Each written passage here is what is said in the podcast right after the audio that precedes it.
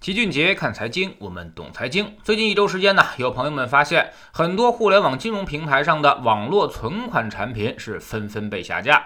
比如在支付宝上，以前可以找到一大批这种中小银行的存款产品，利率能给到百分之四以上，甚至还有的能超过百分之五。大家都知道，存款类产品是受到存款保险制度保障的。所以五十万以内应该是问题不大的，即便银行倒闭了，也有保险公司会进行赔付。所以在如今普遍利率都比较低的情况下，不少人把这种互联网存款产品当成了主要的无风险理财方式，性价比确实是比较高的，买的方便、安全，流动性也好，收益也不低。但是呢，就在上周，央行金融稳定局的领导发话了，说互联网平台开展网络存款属于是无照驾驶的非法金融活动，应该纳入金融监管范围。这一下就给这种金融创新定了性，各家平台也是纷纷的紧急下架。除了支付宝之外，还有腾讯理财通、度小满金融、京东金融、携程金融等等。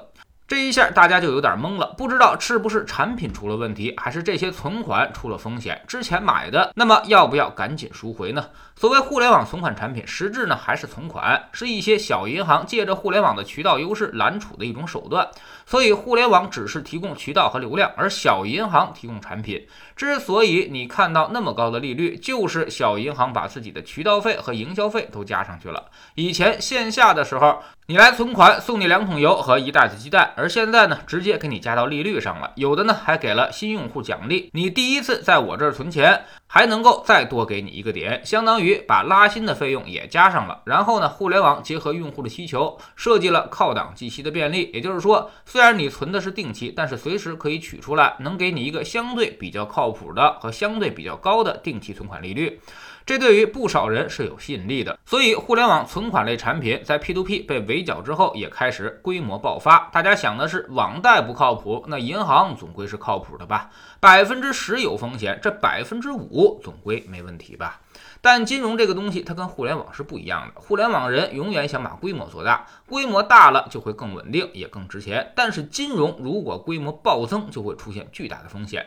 比如一些小银行的存款，一年时间就多出了一百多个亿，但是他们管理能力却没有跟上，也就是说，他们也不知道该拿这些钱去干什么。而这一百个亿呢，一年产生的利息成本可就是五个亿，而他们其实一年的利润也不过是一到两个亿。也就是说，你把钱收上来了，却赚不了钱，最终呢就会增加银行的经营风险。如果银行着急贷款出去，着急去赚钱，那还可能会发生其他的问题。所以，对于一些管理能力差的小银行来说，揽储太多也并不是什么好事。银行的性质其实就是合法合规的资金池，你这个资金池如果超出了你自身的负荷，没有出口，不能形成良好的赚钱能力，那么最后也一定就形成庞氏骗局。也就是说，新来的存款偿还旧的存款和利息，最后呢就会面临巨大的风险。而且，小银行通过互联网渠道这种高息揽储，也扰乱了正常的金融秩序。那些有资产管理能力的大行，由于利息给的比较低，反而是拿不到太多钱的。大家一想，反正都是银行，还都受存款保险制度保障，那肯定我找利息最高的存啊。所以，大量的存款其实开始错配。有些地方的小银行，本来他们只能在限定的区域内进行揽储，但是凭借互联网平台的优势，也成功的绕开了监管，开始全国吸收存款。所以，难怪监管最近有点急眼了。确实有点玩的太离谱了。如果再不管，过两年弄不好，真的会有一大批小银行倒闭，然后带着保险公司也跟着倒霉。弄不好呢，还会引发系统性的金融风险。所以这才给了一脚急刹车。未来互联网类的存款产品将面临监管死的局面，跟 P2P 是有点类似的。P2P 其实也是被监管一脚踩死的，因为一旦监管，庞氏骗局的资金池也就必然收缩。这种东西只要一收缩，就会出事儿。银行资产质量虽然比 P2P 强得多得多，但是之前收了那么多的存款上来，它又没有相应的贷款能力，所以到明年需要还本付息的时候，可能会有点问题，但是概率并不会太大。真出问题也会有保险制度进行兜底，但考虑到可能会比较的麻烦，以及做存款的那些人都是一些风险承受能力极差的人群，所以为了安全起见，我们还是建议能够早赎回就尽量早赎回，钱拿出来之后还是存到大银行里面去更加靠谱一些，以后估计也不太会有这些高息存款了，所以在存款这一块，大家还是要降低预期的。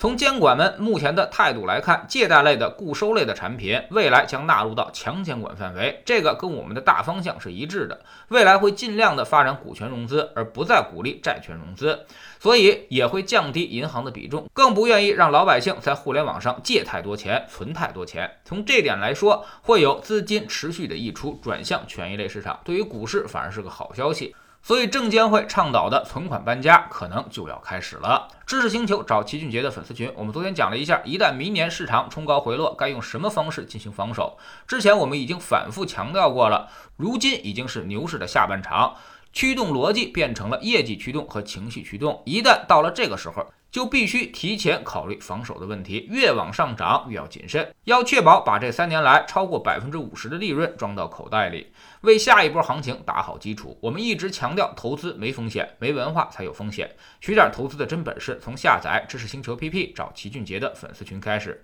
在这里，我们要让赚钱变成一种常态，让你明明白白知道这些钱到底是怎么拿到的。